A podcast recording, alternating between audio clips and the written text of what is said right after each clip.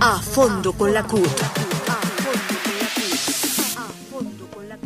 Continúan los asesinatos contra los líderes sociales, ambientalistas, los que firmaron la paz. Amenazas contra los sindicalistas. En el ojo del huracán está la Federación Colombiana de Educadores para destruirla.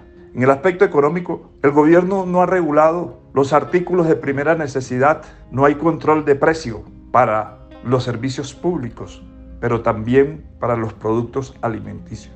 Al tiempo que preparemos las elecciones de Senado y Cámara y candidato a la presidencia por el pacto histórico, al tiempo preparemos la movilización contra las medidas de violencia y de hambre contra la población colombiana. A fondo con la CUT.